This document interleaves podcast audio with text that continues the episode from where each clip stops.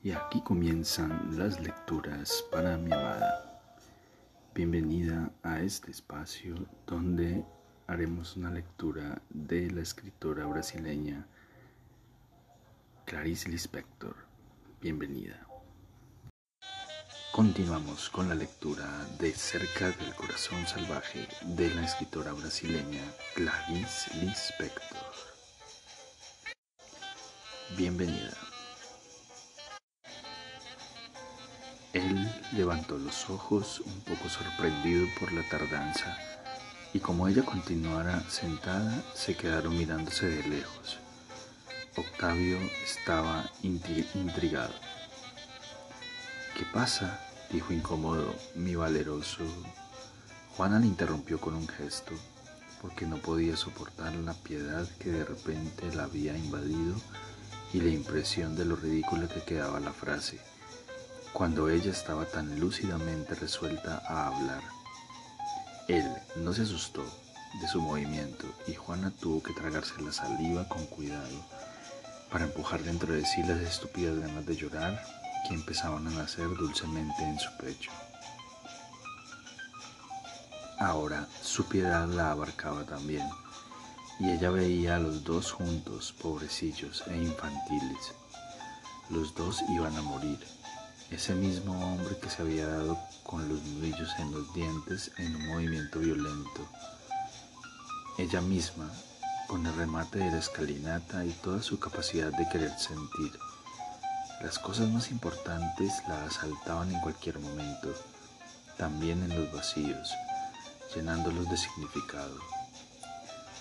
¿Cuántas veces le había dado una propina exagerada al camarero solo porque pensó que él iba a morir y no lo sabía? Le miraba misteriosamente, seria y tierna, y ahora procuraba emocionarse pensando en los dos futuros muertos. Recostó la cabeza en su pecho y allí latía un corazón. Pensó, incluso así, a pesar de la muerte, algún día la dejaré. Conocía bien el pensamiento que podría llegarle, fortaleciéndola.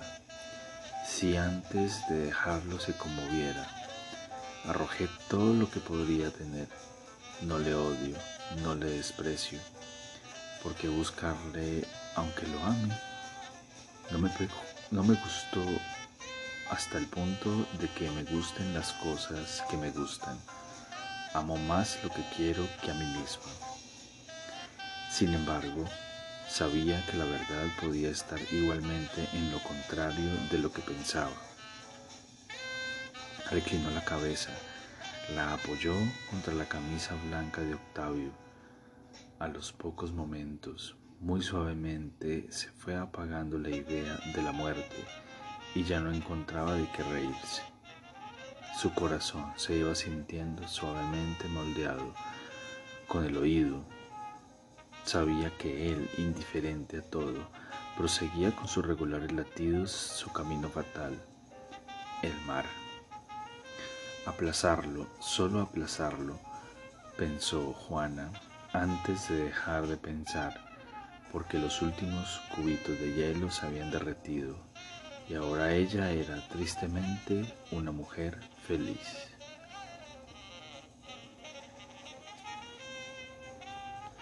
El amparo en el profesor.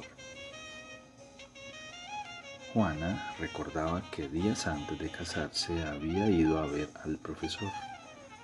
Súbitamente había sentido la necesidad de encontrarle, de sentirlo firme y frío.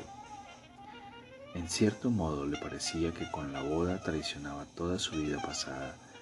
Quería volver a ver al profesor, sentir su apoyo. Y cuando se le ocurrió la idea de irle a ver, se serenó aliviada. Él le daría la palabra justa. ¿Qué palabra? Nada, se respondía misteriosamente, queriendo en un repentino deseo de fe y de esperanza reservarse para oírle mediante para oírle completamente nueva, sin tener siquiera idea de lo que iba a ganar con ello. Un día ya le había sucedido algo semejante cuando por primera vez se preparaba para ir al circo, siendo todavía una niña. Lo más agradable fueron los preparativos. Y cuando se acercó al amplio campo donde se veía la lona inmensa y redonda, como una de esas campanas que esconden hasta el momento preciso el mejor plato de la mesa.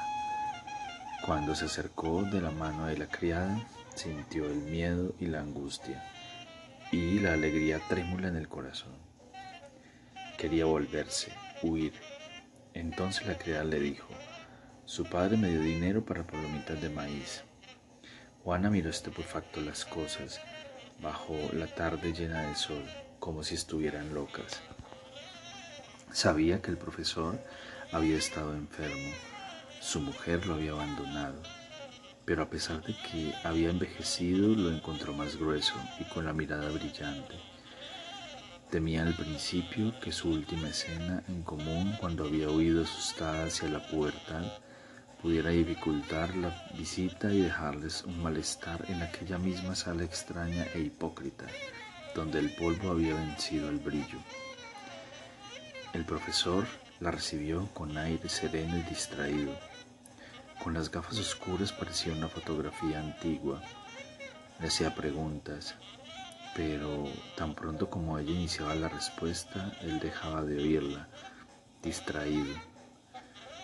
Se interrumpía varias veces con la atención puesta en el reloj o en la mesita de las medicinas. Miraba a su alrededor y la penumbra resultaba húmeda y asfixiante. El profesor parecía un enorme gato castrado reinando sobre el sótano. Puedes abrir las ventanas, le había dicho el profesor. Mira, Juana, un poco de oscuridad primero y después de repente recibir aire abundante. Eso es algo que beneficia al organismo, le da vida. Es lo que ocurre con una criatura mal cuidada cuando lo recibe todo de repente. Entonces reacciona, rebrota, a veces mejor incluso que las otras. Juana abrió las ventanas y las puertas y el aire fresco entró como una riada triunfante. Un poco de sol entraba también por la puerta tras él. El profesor abrió un poco más el cuello del pijama y se expuso al viento. Eso es lo que ocurre, dijo. Mirándole, Juana descubría que era solo un viejo gordo tomando el sol, un viejo cuyos escasos cabellos no resistían la brisa, su corpachón derribado en la silla, y la sonrisa, Dios mío, la sonrisa. Cuando dieron las tres, repentinamente se mostró agitado. Se detuvo en medio de una frase y, con gestos mesurados, el rostro ávido y grave, contó veinte gotas de un frasco y se las echó en un vaso de agua. Lo levantó a la altura de los ojos, observándolo con los labios apretados enteramente absorto. Bebió el líquido oscuro, sin miedo. Luego miró el vaso con cara amargada y con una media sonrisa que Juana no supo explicarse. Lo dejó después sobre la mesa. Dio unas cuantas palmadas para llamar al criado, un negrito flaco y distraído.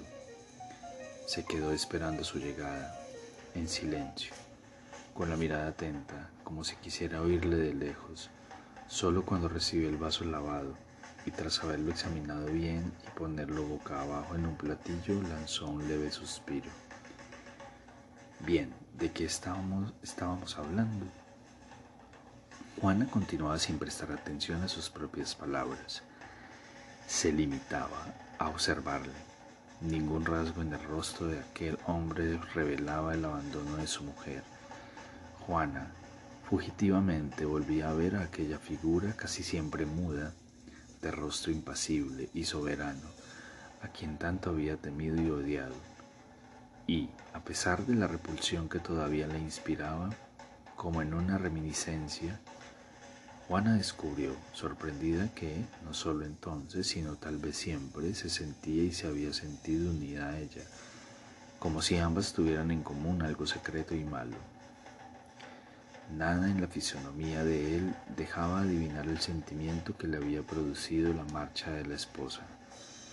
En su actitud y en su mirada se notaba una tranquilidad definitivamente lograda, un reposo que Juana nunca había notado antes en él. Le miraba casi angustiada, como se miran las aguas engrosadas por la lluvia y cuya profundidad resulta imposible calcular. Había venido a oírlo y a sentir su lucidez como un punto fijo. El dolor de un hombre sano es mayor que el de un enfermo. Se esforzaba en hacerle hablar él apenas había levantado la vista. Su frase vacilaba en el aire, aturdida y tímida. Voy a continuar. En mi naturaleza no entra el sentirme ridícula. Me aventuro siempre. entro en todos los escenarios. Octavio, al contrario, con una estética tan frágil que basta una risa más aguda que otra para quebrarla y volverla miserable. Él me oiría ahora inquieto y o sonriente. Estaba Octavio pensando dentro de ella. Se había transformado ya en una mujer que oye y espera al hombre. Estaba cediendo algo en ella. Quería salvarse. Oír al profesor conmoverlo. ¿Sería posible que aquel viejo sentado frente a ella no se acordara de lo que le había dicho? Pecar contra sí misma. El enfermo imagina el mundo y el sano lo posee, decía Juana. El enfermo piensa que su impotencia procede solo del dolor y el fuerte siente inútil su fuerza. Sí, sí, el profesor movía la cabeza tímidamente. Juana se daba cuenta de que su desasosiego era solamente el malestar de alguien que no desea ser interrumpido. Continuó sin embargo, hasta el fin, repitiendo con voz cansada el pensamiento que había surgido en su mente mucho antes. Por eso la poesía de los poetas que sufrieron es dulce y tierna, mientras que la de los otros, la de aquellos que de nada se vieron privados, es ardorosa y rebelde. Sí, decía el profesor ajustándose las solapas flojas de la pijama. Juana veía, humillada y perpleja, su cuello oscuro, arrugado. Sí, decía el profesor de vez en cuando, sin que su atención, buscando un punto de apoyo, se desviase del reloj. ¿Cómo decirle que se iba a casar? A las cuatro, nuevamente se repitió el ritual. Esta vez el negro tuvo que esquivar un puntapié. Había estado a punto de dejar caer el frasco de la medicina. En aquella frustrada tentativa, la zapatilla del profesor había volado lejos de la silla y su pie, de uñas curvadas y amarillentas, surgió desnudo. El chiquillo cercó la zapatilla a Juana riéndose y con miedo. Tan pronto como el vaso estuvo guardado, Juana se atrevió por primera vez a referirse a su enfermedad, avergonzada, porque nunca hasta entonces habían penetrado en la intimidad de sus propios casos siempre habían hablado de cosas ajenas a ellos mismos. Ya no tendría que intentar una mayor aproximación. El profesor había tomado la dirección del asunto, lo abordaba lentamente, le explicaba todos los detalles con calma y con voluptuosidad. Al principio, había adoptado un aire benevolente y misterioso como si le pareciera imposible que ella lograra penetrar en su mundo. Pero después de unos instantes, olvidándose de su presencia, seguro de sí, empezó a hablar abiertamente. El médico dice que no estoy mejor, pero ya me pondré bien. Yo sé más que todos los médicos, mejoraré. Soy yo el enfermo. Ella acababa de descubrir, asombrada, que él era feliz Pronto iban a ser las cinco. Notaba que él estaba esperando ya que se marchara, pero no lo iba a dejar así, de un modo tan fácil. Intentó avanzar un poco, le miró a los ojos, cruelmente. El profesor le devolvió una mirada al principio pesada e indiferente, luego la apartó con rabia, importunado.